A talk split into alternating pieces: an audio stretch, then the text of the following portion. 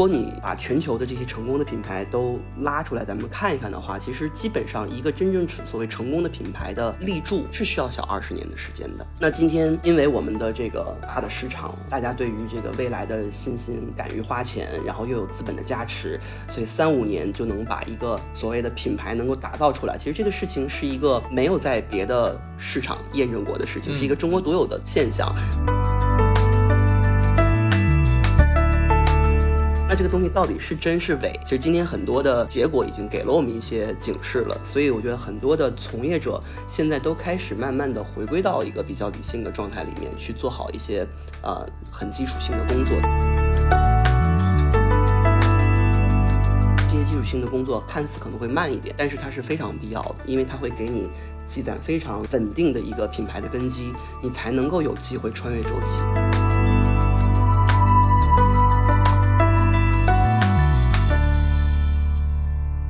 先给大家介绍一下今天的嘉宾啊，今天我们邀请到了这个 Daniel 啊，Daniel 是消费品赛道的资深投资人，在此之前呢，他曾经在宝洁工作过，这是全球头部的这个消费品牌。除此之外，他还有很丰富的从业经历啊，我们就不一一介绍了。先请 Daniel 跟大家打个招呼。Hello Hello，子飞鱼的听众朋友，你们好，我是 Daniel。这里在正式聊之前啊，要先感谢一下 Daniel，救我于水火之中。为什么呢？这期播客其实是一个命题作文啊，因为是六幺八又要来了，而且今年的六幺八恰逢京东的二十周年庆，而且这期节目还会被收录到喜马拉雅的夏日好物集活动里面，所以说其实是一个为听友谋福利的活动。我个人而言，其实我每年的主要购物行为就在这几个节点展开，什么四月份买一波书，然后六月份和十一月份各买一波东西，然后。剩下的时间里就慢慢用就可以了。所以说发自内心的讲，我是认为这个活动很有价值。但另一方面呢，就是我在购物方面行为非常的单调、枯燥和无聊。我只会认识几个品牌，不管是吃的、喝的、穿的、用的。然后在这个购物节的时候呢，我就会一次性下单囤很多，在这之后就慢慢的消费。所以这个节目如果按这个方式来聊，我能给大家带来的购物建议全都是买什么农夫山泉之类的。呃，在这个情况下呢，我就突然间想到了丹尼尔，因为他是消费品赛道的投资人，所以说一方面呢，他知道很多新的消费品，特别是他自己所投的项目的这个产品，他有很深的了解；另一方面呢，就是作为生活达人啊，这个购物爱好者，他平时就会经常给我们分享一些他所发现的好物，所以说请他来聊这期播客呢，是恰如其分的。那么接下来闲言少叙啊，我们就跟丹尼尔聊一聊。一方面是请他聊聊自己在投资方面的一些心得和体会，另一方面呢，也是围绕他作为投资人所投的 portfolio 里面都有一些怎样的好的消费品，可以作为在即将到来的六幺八购物节里面大家考虑的选项。呃，这里要跟大家提一下，就是这个京东准备了超多的这个现金红包，最高的额度可以到两万零六百一十八元。另一方面呢，从五月二十九号零点到六月十八号起，每天呢，在这个节目播放页下方的小黄条都可以领红包购物，而且如果分享给好友呢，还会有额外的收益。欢迎大家多多的关注。我我先请教一下，就是说我们先不聊具体的好物，呃，因为我们平时谈投资和创业，大家更多的会想，比如说什么平台。啊，就是各种商业模式的创新，什么 B to B、C to C、P to P，就诸如此类的东西。然后消费其实是一个和我们本身最近，但是它的这个投资等等相关的这个问题，却通常容易被忽略。就是我们会很习以为常，作为一个消费者的视角，说我到一个地方买到一个什么东西，或者天猫上有一个什么样的商家啊，他闯入到我的视野里，我和他完成了一个交易。但这些东西怎么样的长成，怎么样被发现，其实。我们很多时候消费者不会去关注，特别是它这个过程又给人一种感觉，它好像有很强的偶然性，因为经常在同一个时期出现很多类似的项目，比如都卖坚果，什么都卖酸奶，最终有的生存下来了，有的被淘汰了。那么，所以我们先请教一下丹尼尔就是你从投资人的角度来说，当你去投一个项目的时候，消费品项目的时候，你在看它的什么？你怎么判断投或不投？你又怎么知道它成或者不成？呃，我觉得最后成与不成，这是一个玄学，就很很难啊。就是站在我们特别是投早期的项目来看，基本是没有办法去判断它最终的宿命是什么样的。但是怎么去看这个呃创业项目本身到底会不会引起我们的兴趣？我觉得简单来看呢，就是第一个呢是到底这个呃。所选择的赛道是不是一个被验证过的，然后真实的符合消费者需求？所谓真实的需求这个点呢，其实是我自己非常在意的一个最基础的一个维度吧。就是因为现在的市场上其实已经充斥着各种各样的商品、品牌也好，平台也好，但其实你追本溯源去看它背后真正解决消费者的呃这个真实的需求，到底是一个伪需求，还是一个？真正提供长期价值的需求，这个部分我觉得是需要做非常冷静的判断的。好，在这个前提假设已经成立的情况之下，我觉得很重要的是要看到底作为一个新消费的的品牌也好，或者产品也好，到底在彼时彼刻有没有出现一个变量？那这个变量给了一个新消费的品牌成的一些可能，就比如说，呃，这个需求是很真实的，但是这个市场。没有什么搅动的变量存在，那可能它依然是大厂或者巨头的机会。那对于新消费的创业团队来讲，它成功的概率可能就会比较低。那我们本来做早期投资风险就很高，所以我一定要考虑这样的一个呃情况。那第三个呢，是我比较在乎，就是说这个创始人啊本身对于这件事情到底是。真正的充满热情的想要去做，还是，呃，人生体验的一个阶段，他就只是想尝试一下创业的感觉。这个部分，我觉得作为投资人来讲，不管是投哪个呃行业，我觉得可能都需要花一定的精力去探究一下啊，背后的它的这个驱动力到底有多强。这个我想确认一下，比如说这个所谓的真实的需求或者想象的需求，这个分野是什么呢？嗯，或者能举个例子吗？就怎么样的算是假需求？因为我自己的这个背景是因为我做了十几年的消费品的这个呃品牌和市场的工作哈，包括。国内外都都都做过一段时间，所以我其实对于需求这个事情呢，有一些我自己的体感。就比如说，当时我们呃一九二零年的时候，因为消费市场的这个投资也非常的火热，那有非常非常多的这个优秀的呃创业者就来到这个赛道里面去去找寻一些机会。那在这个过程当中呢，确实存在一些可能呃，比如说听上去非常合情合理，比如健康啊。然后这个这个要对呃这个因为消费升级啦，所以呢要对一些比如说呃这个吃进嘴的东西、涂上脸的东西，有一些很 fancy 的概念加持的一些 concept。但这个东西呢，其实你如果呃真的去探究它的本质，其实并没有真正的创新啊，它只是叠加了很多很 fancy 的、非常花里胡哨的概念。那这这样的需求，在我看来就并不是一个真正的需求。所以说，就是你说的这个，你对于创始人的判断，嗯，就等于你还是认为这个人本身要自己对这个东西有一种偏爱和喜欢。嗯，他一定得要对这个东西有理解和洞察，但他的喜爱不能是一种执念，就是他就觉得我一定，比如说我一定要做一个属于中国本土的，我乱说奢侈品品牌，对吧？那这个。梦想是非常好的，且我觉得一定是值得被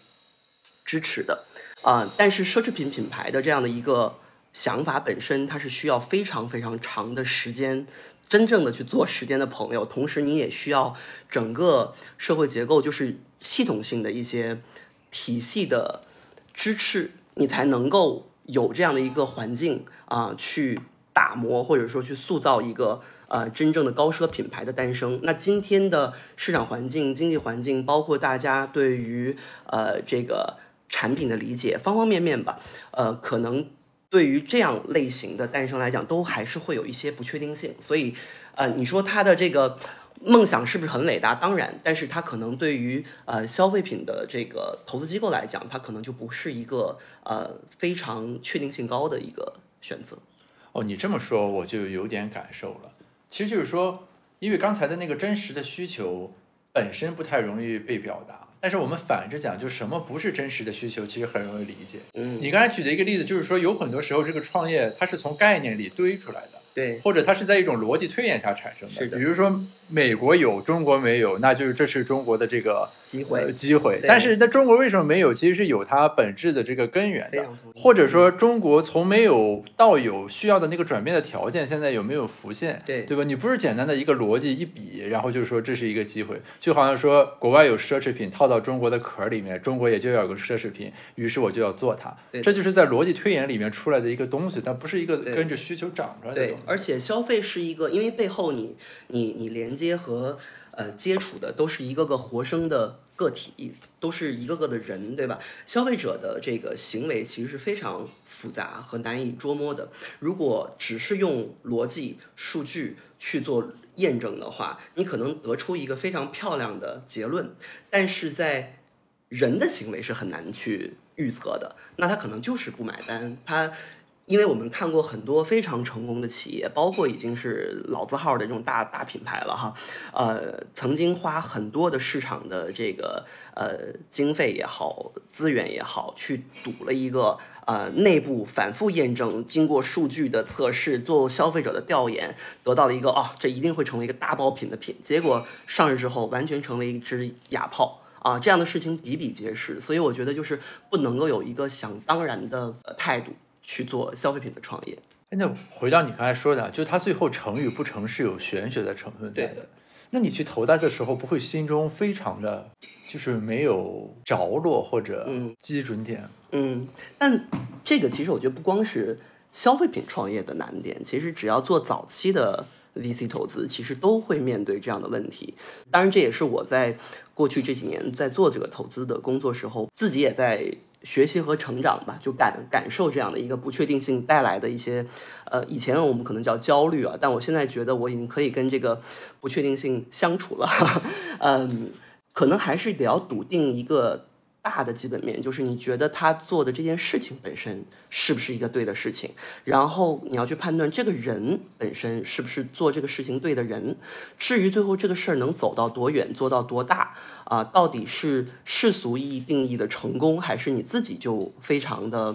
呃自洽了？其实我觉得这个东西是我所说的玄学，就是你不可能自己能掌控的东西。嗯，OK，但是投消费呢，对我来讲就是有一个比较呃双引号讨巧的一个事儿哈，就就是只要是赛道、产品、团队大差不差，它可能最后不能都成为一个呃庞然大物的这个上市公司，但是它一定是可以成为一个挺舒适自在的企业，因为消费品是直接跟消费者产生这个连接，你可以很快的实现销售的落地，对吧？然后你可以盈利。那消费品公司理论上来讲就是应该有很好的盈利能力的，那它不至于会因为一次技术浪潮的迭代，彻底把一个把你的这个立身之本给你颠覆掉。所以你活着应该是没有什么太大问题的，只要你这个事儿别做得太离谱。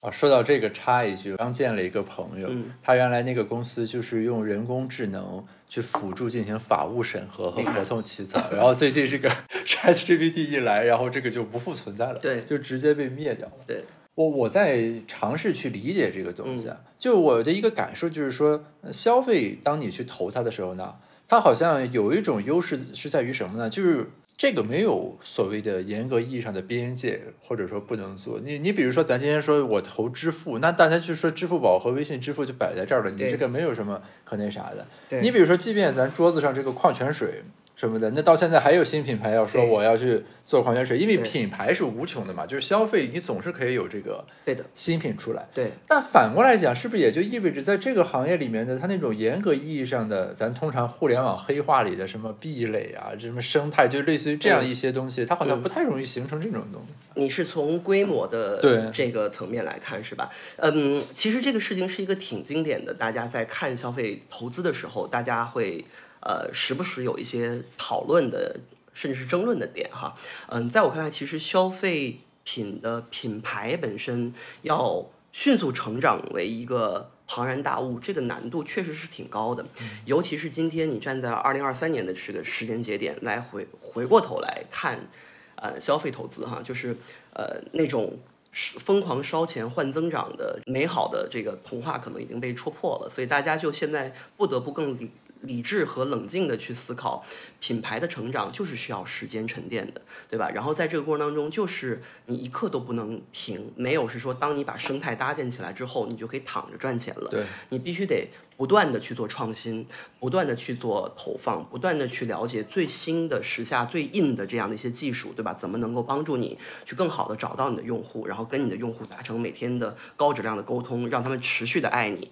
啊？那这个其实是非常非常难的，所以在这个背景之下呢，我觉得确实你也能看到一个现状，好像现在投消费的。呃，专业机构变少了，啊，甚至市场上都有有有很很有意思的一个一个现象，说这个呃专门服务消费品融资的这个 FA 好像都全部一夜之间消失了。那我觉得，呃，这个事情呢，其实还是回归呃从业者们到底怎么看待这个问题。首先，对于从业者来讲，如果你今天就是想要去做一个呃能够代表你自己表达的一个品牌，我觉得不用太去关注。呃，环境现在变变成了一个多么挑战的环境，因为那个事情就是你想做的事情，啊，那你就勇敢大胆的做，因为你只要相信这个市场足够的大，总会有你切入的这个市场，总会有你可以去影响的消费者。那对于机构投资者来讲，我觉得其实也是需要有一个比较冷静的自省，就是这个事情是不是你认可的事情。那在我看来呢，我我可能也比较天真的依依然会很相信消费有机会，因为我觉得不管是看。中国市场本身还是看全球的消费市场。首先，中国非常非常大，中国这个单一大市场是一个毫无争议的全球第二大市场。然后你不管是从东南的沿海，还是到西部的山区，啊，从 Tier One 的这样的一些大都市，到呃下沉到 Tier 五这种县级的呃地域，其实充满着大量的消费啊。那在这个过程当中，你一定能够找到。让你自己的收益也不错的一些投资的机会。那如果今天我们看一些反观一些呃事实，不管是一些呃传统意义上的的这种大投资机构也好，还是一些精品的小机构也好，其实，在消费投资这件事情上，让大家赚得盆满钵满的案例是比比皆是的。所以我觉得。呃，我们为什么还在坚持在今天这个市场其实看上去没有那么火热的情况之下，依然在坚持做这件事情？也是因为一是相信消费永远有机会，第二是呃，我们就做这件事情已经这么多年了。你说让我硬转去看硬科技，我觉得可能我我就会扪心自问，凭凭什么是我能够 对吧看到那些好的机会？所以我觉得这个延续性也是一个我自己比较珍视的一个经验和财富吧。嗯，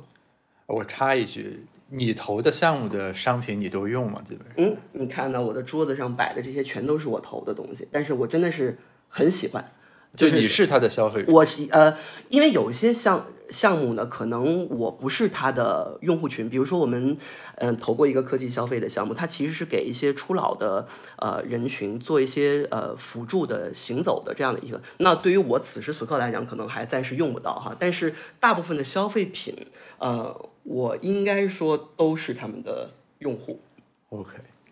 那比如说这个肤健，就肌肤的肤，看见的见，Cisto，我我来之前做了功课，它是特别强调就是这个敏感肌的护肤，对，当时是当场就抓到了重点啊，对对，这个你给科普一下吧。对，呃，当时看这个项目呢，其实也是因为呃敏感肌专研的这么一个定位，然后同时呢，它主打的是这个所谓的呃，现在来看已经是非常呃稀疏平常的一个词了，对于这个。护肤的用户来讲，已经非常非常的习以为常，就是功能性护肤啊。但在我们当时投的的时候呢，这也是一个算是相对来讲比较新的概念。但是你如果看全球的这样一些产品的这个研发的趋势，包括用户的一些认知的迭代，呃，对于这种专业性的皮肤学级的呃功效型护肤，大家会越来越认可，因为。摒弃了一些花里胡哨的，其实概念性的添加，大家都把更多的关注点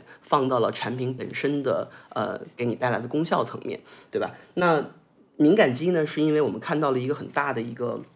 呃用户结构的变化，就是呃年轻的用户呢开始呃。整天化妆啊，这个早 C 晚 A，对吧？这最近很火的概念，那造成呢，对于他们的肌肤的这个损伤或者说折腾啊，其实是有很大的影响。那这样的话就会损失损害到你的这个肌肤的屏障。那肌肤屏障其实就是你的一层。保护层嘛。那当你把它给作掉了之后，你的肌肤一定会呈现一个亚健康的状态。那在这个过程当中，你怎么去选择适合你的这个产品，能够更好的呵护你的肌肤？那这个是啊敏感肌的一个诞生一个大前提，因为这样的用户越来越多，爱折腾自己脸的。用户们越来越多，所以呢，敏感肌我们觉得是一个很大的机会。然后这个团队呢，因为是，呃，其实我已经认识很多年了，十来年的一支团队，所以我对他们比较了解，他们为什么要做这件事情，他们背后有什么样的一个。呃，理念他们在做这个产品的开发时候的一些思路是什么样的，所以都比较符合我的一个我自己的一个判断吧。所以我们当时就有机会投了这个项目。所以你投它的时候，它是还是 PPT，还是说这个产品已经在你面前了？它的产品已经在我面前，但它当时的呈现不是你今天看到的这样，它其实已经在产品的形态，然后包括这个呃产品的这个功效的这个输出上面，其实已经做了非常非常大的。迭代啊，但是当时并不是一个 PPT 的一个一个项目啊，对，但也是刚刚刚刚出来，刚刚在线上开始售卖的一个时候，所以它叫功能性护肤，那还有不功能性的护肤？嗯，这个其实是一个，我觉得是一个呃营销上面的。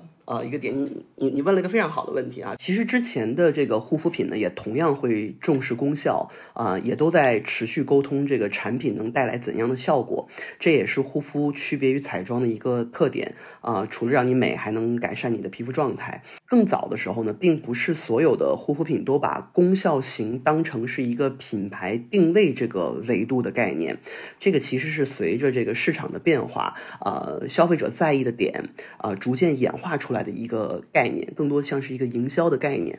我问个外行问题啊，嗯，护肤品和化妆品是两个东西是吗？简单来说，化妆品呢其实是包含着这个护肤品和彩妆，呃，一个呢是通过改善皮肤状态让你美，那另一个呢其实通过化妆即刻的让你美。啊，那护肤品里的常见的这个单品呢，就比如说有面霜啦、精华啦、眼霜啊这些产品。那彩妆里的比较代表性的单品呢，就有比如说口红啊、眼影、粉底这些产品。因为我看这个附件，这个它这个产品第一个是卸妆油，我我第一反应就是说这个化妆品对和这个。呃，护肤品是不是一种拮抗作用？就是那个是为了好看，对，那个是为了好看，给你愉悦。但护肤那个护肤就帮你进行一些保护。你比如这个产品，其实就是你刚刚提到的这个卸妆油，你看它的整个的这个包材设计是一个全新创新的，在市场上第一家出现的这种刺抛型的。那为什么要做卸妆？也是因为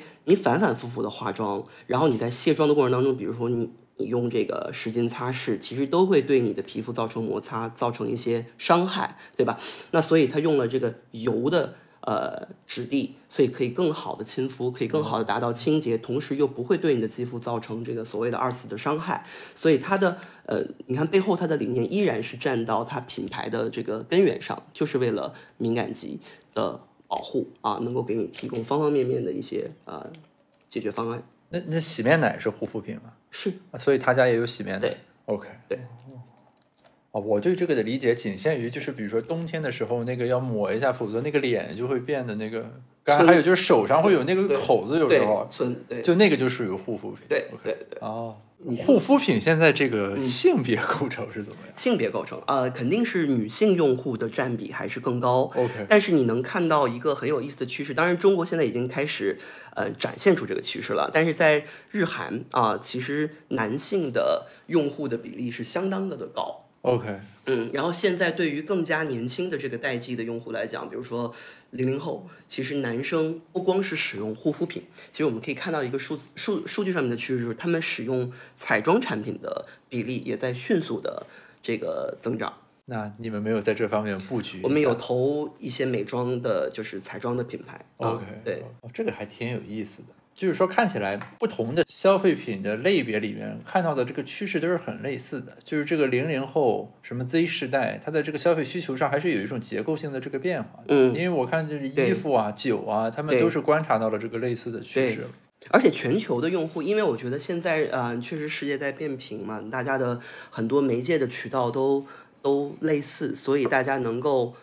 被相似的。文化影响这种流行文化，那年轻人其实，呃，你说变呢也没变。其实我觉得所有人在我们年轻的时候，呃，喜欢的东西也是那样的本质，只是说它承载的一个载体可能变化了。嗯嗯嗯，就是说人在一定的年龄所拥有的那种需求，它需要在这个时代的这个生产能力的基础上有一个投射。对，就像原来玩的是卡，对吧？现在可能变成盲盒了。没错。这个我留意到，除了刚才这种比较 fancy 的这个东西，你们还投过一个这个叫卤味觉醒的。对，这个我觉得很神奇。这就回到我刚才那个问题，这个这全中国可能做什么鸭脖的、什么卤味的，这么就是不可计数了对，的情况下，对，那你怎么会再说？就是这个时候，我认为我可以再投一个品牌，它是做卤味的。对，呃，首先我觉得就是这跟当时我们看护肤品有一个有一个类似的一个我们的相信吧，就是这个市场对于这个类别的品牌的需求。量是非常大的，并不是说今天我已经有了头部的两三个玩家，那个这个市场就已经被瓜分完毕了，这个战争就结束了，并不是这样的一个判断哈。所以我们觉得，比如说护肤品这个市场就是一个大几千亿的市场，但同时你可以看到层出不穷的品牌每天都在涌现。然后令人激动的点是，可能哎每隔个五六年会长出一个庞然大物，嗯，那它就证明一定是有投资的机会的。那食品赛道，尤其是零食赛道，对于中国市场来讲，也是一个大家永远都欢迎新鲜东西的一个存在。那卤味儿这个东西，我觉得是一个很不需要花特别大的篇幅去教育用户市场，说为什么你要吃卤味儿，因为中国人都太喜欢。卤味儿的这个感受了，我们永恒的消费品，跟那个什么花生米拍个黄瓜类似。，对，而且各个不同的区域可能它的口味有不同，但是卤这个事情啊、是不需要很高的教育成本的。但是你说现在的年轻人，他很难说我随时随地跑到线下的一个，比如说绝味儿这样的场合去买一个现制的鸭脖，那他可能在办公室下午突然疲倦了。他想吃点东西，对吧？然后自己精神一下，又想吃点有味儿的啊，那这种卤味的零食的产品可能就是一个不错的选择。当然，这样的选择会很多，除了卤味儿，可能还有像你说的花生，可能还想喝个汽水什么之类，来杯奶茶都可以起到这样的作用。但是因为它是一个很高频的场景非常多的一个呃产品，所以我们觉得这个也是值得去布局尝试一下吧。嗯。那你布局的时候就有很多做这个的，然后你从中选了一个，对，因为我觉得投资这个事情吧，就是还挺因缘际会的，就是。你你你在那个时间点遇到了那样的一个团队，正好他有这么一个创业的想法，和你当时所做调研和你在找寻的东西，哎，一拍即合的时刻，然后你们在对吧？天雷勾动地火，然后 就可能做出了投资的决定啊。然后这个团队也是我们认识挺长时间觉得创始人自己是一个敢想敢干、执行力很强。就是我觉得消费品创业有一个点是，呃，创始人需要非常非常强的执行力，就是要很强的洞察能力。同时也有很强的落地执行能力。如果他天天都是在想想想，那作为一个 CEO，可能就会呃错失掉很多的呃瞬息万变的市场机会。因为今天你看中国的这个市场变化是非常快的啊、今天有了这个呃抖音的直播，明天可能就来了个 AIGC，后天又不知道会涌现一个什么样新的变量。那你怎么能在这个过程当中抓到真正能够帮助你迅速破圈的呃一个一个破局点？那我觉得其实执行力是很重要的，对。然后还有一个点是因为这个，我们也觉得鲁味儿这个项目呢，除了这个线上是很重要的一个呃起盘的一个机会之外，其实呃线下依然非常非常的关键。那这个团队其实在线下是有很多年的耕耘，所以我们觉得这个能力的延续性是可以帮助到这个项目增高一点点成功的可能啊。所所以这么综合来看的话，就觉得可以试一试。你这里的线下是指，比如说线家乐渠道福、对线下的商超的渠道，对七幺幺，对，没错没错，便利店呀，呃，沃尔玛呀这样的一些渠道。哎，你提到渠道，其实有个事情顺便聊一下。我之前有个朋友是做那个酒的，就起泡酒，嗯就是就苏打水加酒那种很，嗯。他那个很神奇。就我有一次我问他，我说你这公司现在那主要怎么活着？嗯。他跟我说，他就靠每两个月要上一次李佳琦或者薇娅的直播间，当时还有薇娅。嗯。他说这就是他的主要模型，就只要两个月上一次，大概两个月的营收就做出来了，公司就黄不了。嗯，但是就是他也很清晰说这个有问题，对，就是我没有自己的用户，户，对，我只有在他们这个渠道上的用户，嗯这个消费者对李佳琦有忠诚，但对我这个品牌对没有忠诚对。但是你如果没有这些所谓的什么大主播啊，什么乱七八糟的呢，你又拉不动。嗯你说我做这个销售，我那些渠道什么，我开个天猫店，我就豁出命去投那个流量入口什么的，也就是那么些嗯转化。嗯于是他当时就，呃现在这项目也不做了，所以可以聊了。就是他就面临一个问题，嗯就是说我真变成一个卖货的了，然后我的品牌并不能建立起来，而就是消费者从李佳琦那买的一个饮料，对的，喝完了他可能就忘了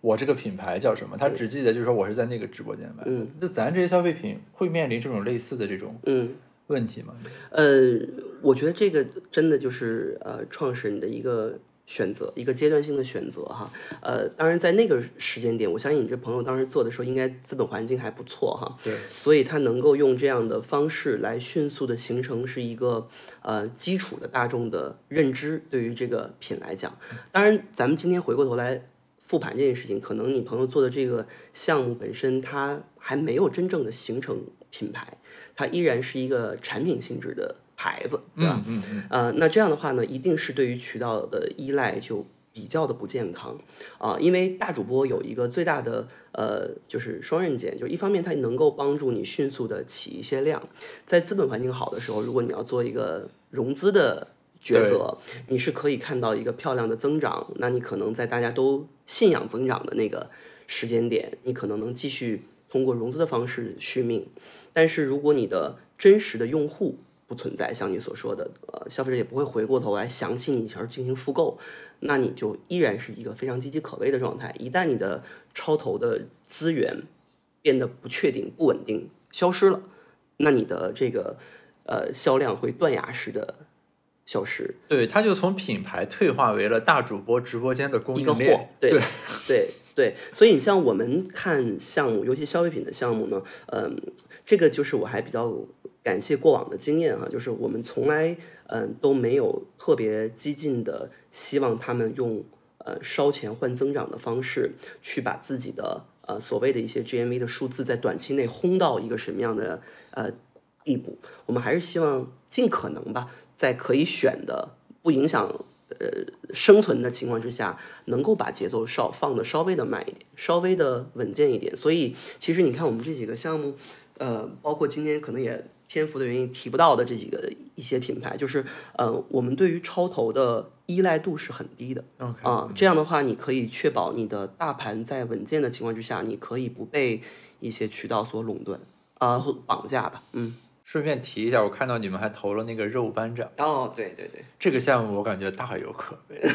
因为我最近去调研，我才知道对，就是其实中国的肉类供应对压力是很大的，对，是因为咱们有那个耕地的红线，是所以可以用来，比如说养猪、养鸡之类的，这个空间是很有限的。对的，但是中国人你也就是你不可能不吃肉嘛，就是有的动保主义者提的那个不可能实现。对的。所以说其实人造肉接下来应该是大有可为。对，但人造肉的时间可能会比较久，因为我们其实看过一些这方面的项目。我觉得对于一个吃的国度来讲啊，对于中国的用户的这个喜好来讲，呃，好不好吃，这个是呃本质的最重要的一个呃考量因素。至于你健不健康、升不升级，这些其实都是锦上添花的原因啊。但是你得，你必须得好吃。那肉班长这个项目，当时我们看的时候，非常打动我的就是，我觉得这个品本身，因为他做的是这个午餐肉，对，咱上次火锅涮过。对对对对，我就说这个品是呃，如果说卤味是一个不需要教育的，我觉得午餐肉这个品对于中国人来讲就是更不需要教育的，老少咸宜，从早上吃到晚上，吃到宵夜火锅都是可以拿来吃的。那他做的确实是一个升级的概念，所以他把以前大家可能我们小的时候会很多午餐肉是淀粉肉。它做完全无淀粉的这样的一个产品的升级，比较符合现在一些呃城市的家庭里面希望给小朋友提供更健康的饮食的这样的一个需求。对，再加上呃确实很好吃，所以我觉得这个是一个不错的尝试。而且他这个选的比较讨巧。嗯你比如说他要。咱说什么东坡肉，它那个烹饪方式如果是高度依赖于这个肉很细节的那种品质的话，你说我用人造方式去逼近，那个 still long way to go，肯定就跟咱吃的那种伪装成荤菜的素菜一样，嗯它终究会有差别。对但这个午餐肉本身它就是这样的一个形态嘛，对所以这个项目现在是不是做的还比较好？他们反正复购还挺好的。然后另外再说一下，就我看你们投的这个 C 美、森美，森美，嗯，就这个，如果五年前的我，我当时就会认为所有的保健品都是智商税，对什么都是卖安利的，是什么是 是，那种就跟类似于传销，在违法的边缘游走，嗯卖的人跟着了魔一样，见了面就推荐的这样一个状态。然后，但是这两年我这个嗯还是有比较大的变化，有一些改观，也是为什么呢？是因为我有一个朋友，他专门做一个什么呢？就是我不知道我说的对不对啊，我嗯。复述一下，大概是这个意思。就好像保健品它和那个药品不一样，嗯。它在这个引进啊、什么销售各个环节，它嗯。受的那个管制是轻的。嗯。然后美国不是有很多比较成熟的这种保健品品牌嘛，，他就拿他在中国的这个经销或者销售的代理，嗯。然后就在中国做这个分销，然后嗯。因为他之前做过很多这种电商的运营什么的，就把这个摸的比较痛，嗯所以就实质上来说是个二道贩子。嗯嗯，然后他就过年的时候送了我一些这个，呃，他有很多那种细分单品，嗯比如说这个是保护眼睛的，嗯含这种元素，什么那个是嗯提高免疫力的，嗯别的我都没什么感觉，我就感觉他那个补充。维 C 的什么乱七八糟，就有一个治口疮啊、啊溃疡啊、上火的，那个吃的确实很有效果。就是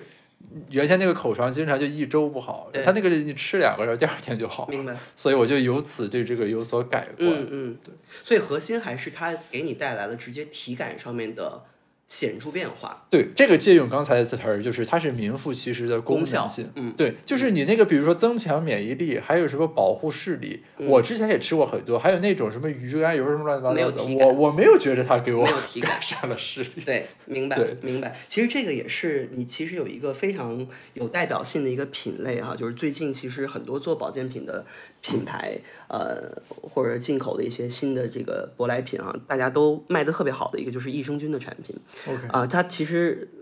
跟你说治疗口舌生疮这个有异曲同工之妙，就是你吃益生菌的产品确实是能够给你带来明显的啊、体感的变化。比如说你有一些便秘的问题，对吧？你还有一些比如拉肚子的问题，那益生菌通过你的肠道菌群的调理，确实能够帮你显著改善你所面临的这个问题。这也是为什么我们觉得，嗯，保健品嘛，这个东西其实我觉得，不管你做的是，呃，什么。具体的类别的产品，你还是需要很清晰的知道你的用户到底是谁。当然，这个不光是说保健品赛道，其实所有的消费品赛道，嗯，这个最最重要的一个功课就是你得清楚的知道你的我们叫 who target，对吧？你的你的目标用户群到底是谁？他们到底有什么样的需求？你的产品有没有很好的解决他们那些未被满足的需求？那像这个产品，当时我们看的时候，正好是赶在了。这个疫情的三年啊、那大家对于健康、对于免疫力，对吧？对于你的这样的一个抵抗力啊、已经有了越来越强的体感。其实你看，我们最后去年十二月份，大家集体迅速全部阳掉 这样的一个背景，就是大家呃，这个疫情之后，就对于呃关注自己的个人健康，其实是有了一个哎。醒悟啊，就开始关注的越来越多。然后在这个过程当中呢，因为这个产品其实，呃，它目前的呃生产和研发全部是在日本，啊，所以它其实是一个呃这个这个呃跨境的商品，嗯、所以大家也呃就对于它的这个期待也比较高。但是因为它做了很多的临床的测试，所以它有一些数据的支持。比如说你像这个小金瓶儿的这个啊、PP Fit 是他们最近卖的非常非常好的一个产品。它是什么呢？它有一个昵称啊，叫瘦瘦菌啊。吃了减肥是吧？它是可以很好的控制你的体重，因为它里面有一个呃，这个在日本的一个非常强大的专利的一个菌，然后这个菌呢是能够帮你很好的控制体重，同时呢给你带来饱腹感啊，然后它里面还加了一个就是呃，我们叫这个大名鼎鼎的这个呃 B 五三六这个这个菌。这个菌株，然后这个菌株就可以帮你调调理你整个的肠道菌群，所以呢就可以维持一个易瘦的这么一个体质。如果咱们简单来理解啊，所以它就卖得非常好。因为现在大家对于夏天又快到了啊，呃，男男女女、老老幼幼都打算有一个更加这个清爽的身子，所以在这个呃时间点呢，它的这个呃需求就非常的直给。然后再加上你知道，就是很多的这个年轻人现在在尝试各种。各样的很很很很火的这种减肥的方法，不管是什么生酮啊、十六杠八呀，还是什么地中海饮食啊，那多多少少你都要控制你的呃饮食，对吧？你都要吃的少，控制摄入，克对控制摄入，但在这个过程当中呢，一定就会有饿的感觉。那大家现在疫情，你看最近也有一些反复哈，大家就会担心说，那我这个不吃饿着，我是不是抵抗力就会下降？所以呢，配合这个品牌之前出的最明星的这个 One Pro 的产品呢，其实它就可以把你所全身所需要的这样一些营养的物质，它做了一个 All in One 的处理。所以你像你刚才说的，这瓶儿是吃。护肝的那个是护眼的，就这些很复杂的，其实对消费者来的体验来讲，并不是很简单和友好的。它就做了一个 all in one 的处理，它把这些东西按照合适的比例呢，全部放到了一袋儿当中。这样的话呢，你每天吃一袋儿，你就可以把所有的营养物质补充。所以我们觉得它还是站在一个用户需求的点上做了一个，其实是微创新啊。所以它创始人是中国人啊，是中国人，中国人。啊，然后它的供应链和研呃，它生产和研发在日本，在日本。对，那所以这个商品现在算进口商品吗？进口商品，它现在是快，但是它马上这这个品马上会出一个呃这个大贸版，这好神奇啊！所以这是个 OK，中国人在日本做的进口商品，然后再卖回到中国来。嗯，他为什么不把这个放在中国呢？团队没有，因为当时这个里面有一些，你看啊，这里面有有有一些成分。然后包括其实有 N M N 的运用，这个这成分现在在中国其实还没有获批。OK OK，哎，所以你投它的时候是在疫情当中投的？对，那还挺有勇气的。嗯，因为我认识其他投资人朋友，嗯，那疫情期间基本上就不投了。嗯，但实际上疫情，我觉得对于中国市场来讲，其实是有几个明显的阶段的。呃，疫情是二零年发生的，对吗？其实二零年大家也就憋屈了几个月。嗯，我记得很清楚，是北京的两三次风控，其实最后放开是六七月份吧，差不多那个时候。其实后来大家的生活还算是恢复的比较的这个像以以往，只是出国变得很麻烦。然后二一年其实整个的这个疫情管控是很很好的，所以其实那一年也正好是消费最火热的。一年，包括资本市场，包括创业的整个的环境，所以二一年出手的项目其实是很多的。就整个市场来看啊，嗯，真正大家开始收紧是二二年，OK，确实去年会变得更加谨慎一点。对，那他们在疫情期间，大家会经常会说人因为不上班了，什么收入降低，嗯，消费品不会在这个问题上面临比较大的冲击嘛？因为它归根结底是依赖于居民的钱包。没错，没错，没错。所以在这个过程当中，其实我发现有两个群体是。呃，非常明显的一个变化哈，就一个呢，呃，你可以看到超高端消费，嗯，不降反升啊，嗯，全球这几大奢侈品集团的财报都已经充分验证了啊，LV 的老板已经冠绝 富豪这个富豪排行榜第一首位啊，就是呃，奢侈品的消费并没有受到那么大的影响，那。天平的另外一端，下沉的需求，其实你能看到非常非常的旺盛，就是因为可能可支配收入的降低和大家对于未来预期的一些调整，造成大家可能会想要花钱花得更加的审慎和聪明。那在这个背景之下，大家其实一定会呃选择一些物超所值的呃极致性价比的选择。所以卡卡在中间的，你比如说你看到一些之前创造出来的一个。品类词叫轻奢啊，这轻奢这个概念其实这两年就就比较艰艰难啊，遇到了很多的挑战，高不成低不就，对，卡中间是很难的。所以你看，我们其实投的，你像它 s e m i 其实就是一个偏高端的，它确实不是太便宜。但是其他的品，你看它呃简简单单的给你最基础的一些呃解决方案，不管是护肤的、彩妆的，还是这个呃食品的，其实它对于。呃，居民选择来讲，它其实都是一个性价比的选择。那比如说那个 C 美那个什么瘦瘦菌，瘦菌这个一瓶多少钱呢？这个几百块钱吧，这个会贵一点。这个全套下来，如果你吃一个月，可能要两千多。OK，嗯，对。但是你要想象，对于这个他的用户群体来讲，呃，就是他想做就是中国的 top 的两百万家庭，那这样的家庭其实对于这样的消费是完全 OK 接受的。嗯嗯嗯。我我在美国的时候，我会发现就是。中国还有很多这个消费的这个行为特征还在养成中。对，就比如说我我在美国的时候，大家都会那个就是订阅式的购物，就是比如说那个姜茶，那就一盒二十包，然后每个月一号它就自动发货了，就是你授权一下信用卡，它就自动扣款了，就等于我是非常 regular 的在买这个东西，而且是可预测的一个利润的。对，而且你对于刚刚这种，比如说这个什么瘦瘦菌啊、益生菌什么的，这个产品，它本身就是应该这种以一个很稳定的周期对再消费。对的，对的。但是反过来讲，是因为中国有那些什么六幺八、双十一之类的，就是这个我做电商的朋友讲，我就说它使得很多品牌最后变成了叫做活动型品牌。嗯，就是它大量的销量全堆在那几个嗯特定的时点上，然后大家一买就买一堆。对然后但这个样虽然把销量拉起来了，但导致的问题就是它的那个销售非常不均匀。对，有这个问题。还有一个是，我觉得，嗯，其实这也是机会哈。就我会感觉到，反而今天整个市场趋于冷静之后，对于品牌创新这件事情，大家的理解会变得更加的理智，然后也会花更多的时间和精力去踏踏实实的做好品牌建设的工作。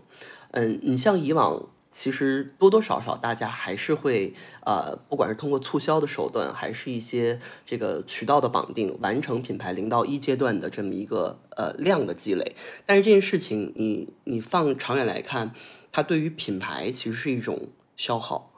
嗯嗯那这个事情就很难走长远。如果你嗯把全球的这些成功的品牌都拉出来，咱们看一看的话，其实基本上一个真正所谓成功的品牌的呃立柱，呃是需要小二十年的时间的。那今天因为我们的这个大的市场，呃，这个。大家对于这个未来的信心，敢于花钱，然后又有资本的加持，所以三五年就能把一个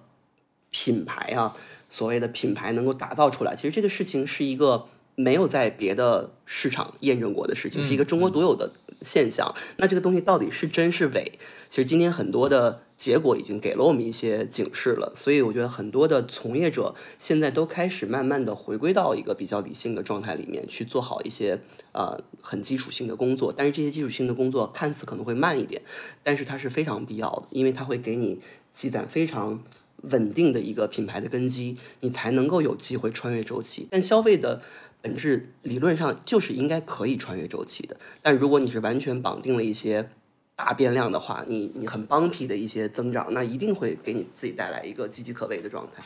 这个我觉得说的非常好，就是其实人要分清楚你到底在干嘛。就我之前调研认识一个就是做那种抖音运营的，嗯然后他就说的很清楚，他说他是看起来在帮这个品牌做销售，但这个他心中明确知道品牌不重要，嗯因为他就把一个东西在抖音上从拉起来到它消亡，嗯大概四个月左右的周期摸得非常熟，就他就跟报菜名儿一样，就是几个月换一批，几个月换一批，他看起来是在卖消费品，实际这就是个标的，就洗一波过一波，洗一波过一波就没了。对，对，这个其实是我觉得呃发展阶段的不同造成的一个现象，就大家还是觉得挣快钱容易，对吧？呃，这个流量和渠道为王，那品牌管你是 A 还是 B，呃，反正这波钱我是赚到了，所以可能会造成很多的从业者或者是说参与到这个呃里面来的这些人会变得比较的焦躁。啊，包括直播这件事情，其实你能看到哈，其实就还是一个非常销售驱动的一件一个事情。那这也是为什么，呃，你像我做了这么多年品牌的人，其实我我我今天改行做投资转型，我我其实很希望真的能够，呃，找到然后投到和一个很有 dream 的一个创始人一起，真的做一个够长久的品牌。其实中国市场已经诞生了一些非常优秀的前辈的这种成功的商业品牌，不管在护肤呀、呃时尚呀、食品啊这些赛道，其实都存在非常优秀的企业，他们也都是非常努力耕耘那么多年，最后才成的。那反而我觉得今天的年轻这一代的创始人，他们见过世界，他们有更好的知识储备，他们也知道呃怎么做更好的东西。那呃需要有真正的呃懂他们且愿意帮到他们的一些，不管是投资人也好，还是身边的商业的合作伙伴也好，大家得要信这个事情，才能够真正诞生属于中国的全球化品牌。哎，你有看着 PPT 就投了的项目吗？还是都见到产品了？没有哦。产品的话，我们确实存在着还没有完全投入市场的产品，比如说我刚刚一上来讲的那个动力外骨骼的产品，因为它其实是个挺挺难做的一个科技类的项目。然后我们还投了一个呃智能咖啡机器人的项目，但我们在投的时候，确实这个产品还没有做出来。呃，但是团队我们是是非常深入的呃了解和呃这个调研过的。对，确认不是拿着 PPT 骗钱的。我希望他们没有这个 没有这样的一个想法。当时在忽悠我们的时候，你们投咖啡了吗？我们投了一个咖啡机器人儿的项目，但是不是自己做这个咖啡豆儿、咖啡机啊？它其实是一个集成的这么一个创新的项目啊，解决的是比如说像咱们这样每天都需要喝咖啡的口粮型用户的需对，求我。刚才就想，如果有的话，又可以救我于水火之中。就我发现，不研究这相关的这个人，在面对消费品的时候的选择，真的是一种非常 struggling 的这个嗯，过程。嗯以及此时如果有一个靠谱的推荐的话，就瞬间救人于水火之中。嗯我就会逮着一个疯狂的买。嗯嗯，对，这其实也是为什么你像全球来看，这个这个网红经济都这么的蓬勃啊，就是 KOL 的这个群体，其实确实是呃一波行走行走的种草机，就是大家对于分享这个事情，首先是有热爱的，是然后呢，他们也很擅长发现一些好的东西。同时呢，我觉得这些 KOL 都非常棒、非常厉害一点，就是他们很擅长通过自己的风格和语言，然后来讲述一些可能品牌方自己都不能讲的这么绘声绘色的一些卖点。我我有非常强烈的感知，就是你像包括美妆圈的这几个超级大大 V 啊，他们在讲产品的功效和卖点的时候的那种奇思妙想，经常是让我们和这个被投企业都是叹为观止，都觉得真的是非常厉害。就是我对于 KOL，我有时候会存在一种这个嗯 KOL aversion 的这种感觉。啊就我会认为，就是说什么东西你总可以挑出它某些好的方面，把它说的天上地下独一无二，然后让我去买它。这也就意味着任何摆在这里的的这种内容都是有偏的。嗯筛选，于是就不值得看。所以我说我在购物的时候面临恐惧，就是这个原因。就是你比如说我在天猫打开任何一个东西，嗯它都会有产品的说明，嗯那种长图来介绍，我就会认为 OK，呃，你标 you could always run 就是 selectively disclose 对 key information。然后这种情况下，那我去看什么呢？对对于是我就重度依赖有人的这个明白。推荐与种草。明白，明白。而且我觉得推荐这个事情，就是呃，你像高老师，你会比较喜欢这种线下的、比较这种呃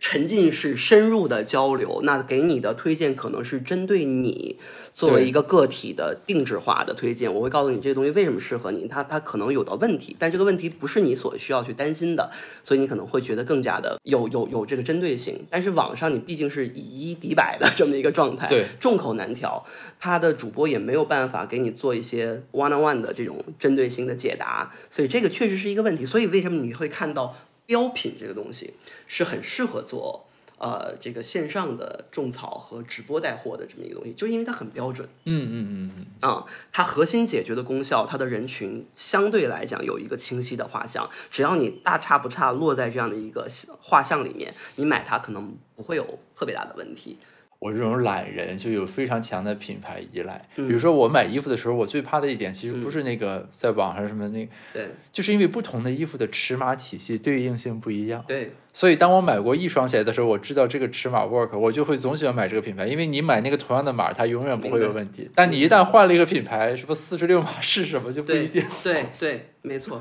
但其实你你你不是少数，在这样的一个呃这个洞察上面，那大家都怎么解决自己的消费呢？我觉得首先你不是一个特别嗯物欲很强烈的人，确实不太对，所以这块儿可能在你的这个优先排序里面排的比较靠后。反正有一个几个你信得过的品牌，你就几乎能满足你的生活的很多的场景了。那偶尔突然来了一个全新的东西，那就随时针对性的找找友人们、友友们给你推荐，也能达到这样的效果。这个特此聘任 Daniel 为我长期的消费咨询顾问，你这个定期提供一些咨询服务。没问题，没问题。我觉得就是，比如说今天这个聊完，我肯定就觉着那个什么那个小瓶儿里的那种，我就想去吃一吃试一试。比如说这个益生菌到底有什么效果？对但如果没有这么一个交流，即便比如说我在地铁里面看到他打的大广告，或者街头的那种巨型广告，我也很难把它转化为就是我的一个这个明白，购买行为。就明白。因为我平时很少会和朋友这样专门拿一个时间来聊一堆这个东西。产品，嗯，对，所以说很少有这种体验。但刚才就是，比如说这种说法的情况下，我就会产生说我要买它试一试的这种想法。明白，对，对。但是你你想做消费品，如果都做的是这种一对一的沟通，那它的成长的 时间呢，真的是要花一百年，所以它肯定是需要做广告。但做广告这个事情其实是给你一个初步的认知，但是这个认知完了之后，你肯定不会马上产生消费的决策，所以它得不断的让你看到，这是做广告的这个频次的这个呃。原因啊，就不断的投放，让你不断的看到，不断的被唤醒，终有一天你可能觉得，哎，那我要不要多研究研究它？哎，这个最后我问个题外话问题啊，因为我这学期开了个课叫数字经济，嗯。然后我给学生布置了八个问题，让他们任选一个写学期论文，其中有一个问题、嗯。exactly 和刚才这个讲的相关，嗯。就是说就谈到什么营销这种活动什么的，然后就企业的朋友，我跟他们聊就有两种嗯。问题啊，第一个就是它的投资收益很难核算。嗯它跟那个我在天猫买个流量位导进来多少单不一样，那个是说我买了多少流量，花了多少钱，转化了几单是可以算账的。这个什么我在地铁里打了三天广告就没法算账，这是第一个。嗯第二个就是说，就是爆款式的或者现象级的营销活动也无法复制，嗯比如说那个什么。呃，肯德基的那个 星期四啊什么 vivo 五十那个，就是其实很多品牌都在模仿，什么必胜客什么乱七八糟的，但是这个就可一不可再。对就我有一百种理论去解释超级星期四为什么行，但这一百个理论都不能帮助另一个品牌做出超级星期三来。没错，所以就一个是这个收益成本的核算问题，一个是所谓的优秀成功案例的可解释但不可复制的问题。嗯这个就是你认识这么多品牌的创始人，他们在这里面怎么算这个账呢？我觉得今天的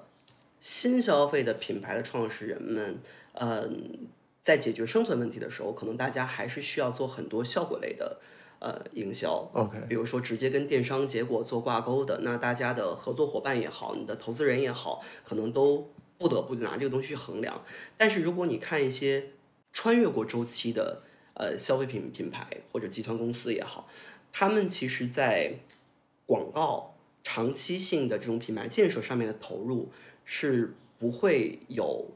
反复横跳，或者是说自我产生质疑的这么一个问题的，其实大家觉得好像它不可衡量，但其实，呃，有很多的科学的模型是可以做一些评估的。呃，最简单来讲，比如说你做市场啊、做一做一个品牌建设，很重要的一个呃底层的一个呃思考叫做 reach and frequency，就是你到底的覆盖的这样的一个。呃，规模能够有多大，然后你覆盖的频次到底有多高，你才能产生消费者对你有了概念印象，然后从而有转化的可能。那在这个部分，其实广告扮演着非常非常重要的角色。好，那这是技术手段，你要做这么个事儿。那做的那个事儿，最后就影响你，像你说的超级星期四也好，还是这个别的一些非常成功的营销案例也好，它背后其实就是解决的是内容的问题。你到底这个创意是什么？你到底把它执行出来以后是一个什么样的落地的呃这个质量，从而能够真的打动消费者？其实它背后这就是广告营销里面很很很重要的一个事情，就是你到底有没有真正的洞察嘛？啊，你的这个消费者洞察是不是足够犀利？然后你的这个洞察是否能转化成一个真正打动人心，让所有人都愿意去传播的一个 idea？嗯，那这个东西其实就是又是一个很专业的讨论。其实如果未来有机会，咱们也可以专门就这个问题可以聊一聊。对，哎，反正这种现象级的营销就总是可遇而不可求，就是这种。嗯，我觉得有一些成功的这个 framework，就是框架性的体系，其实是可以提炼总对，还是有的这个。但为什么真正呃所谓的牛人在呃品牌建设或者是说这种营销上面，这样的牛人还是凤毛麟角？就是框架思维大家都可以有，无数的商学院、无数的大品牌里面都有总结成型的，运用几十年甚至更长的这样的一些工具给你，但是你往里填什么样的内容，就跟今天 AIGC 非常火，大家都在说 ChatGPT 非常棒。我很兴奋的一点，并不是因为这个工具本身，这个 AI 本身是怎么样的，而是我觉得今天对于品牌创业的人来讲，这真是一个春天的时代到来了。呃，文科生非常友好，只要你有强大的表达能力，你能够清楚的知道自己要什么，你有非常优秀的输入，你就会产出高质量的输出。那这个东西确实可以极大的提升你的营销的效率。不知道 ChatGPT 有没有生成一些 奇思妙想的营销方案的这种能力？我觉得如果你的呃给他提问的问题足够的高质量，假以时日他一定是可以给你生成非常好的一些 idea。这个我也是至少现在我我已经看到了一些呃非常聪明的文案已经在 ChatGPT 上产出了。嗯，那这些聪明的文案是我觉得是一个至少是一个中等偏上的呃广告公司的大 copy 的水平了。那我觉得已经非常强大了。嗯，很多人的饭碗瑟瑟发真的是，确实是，确实是。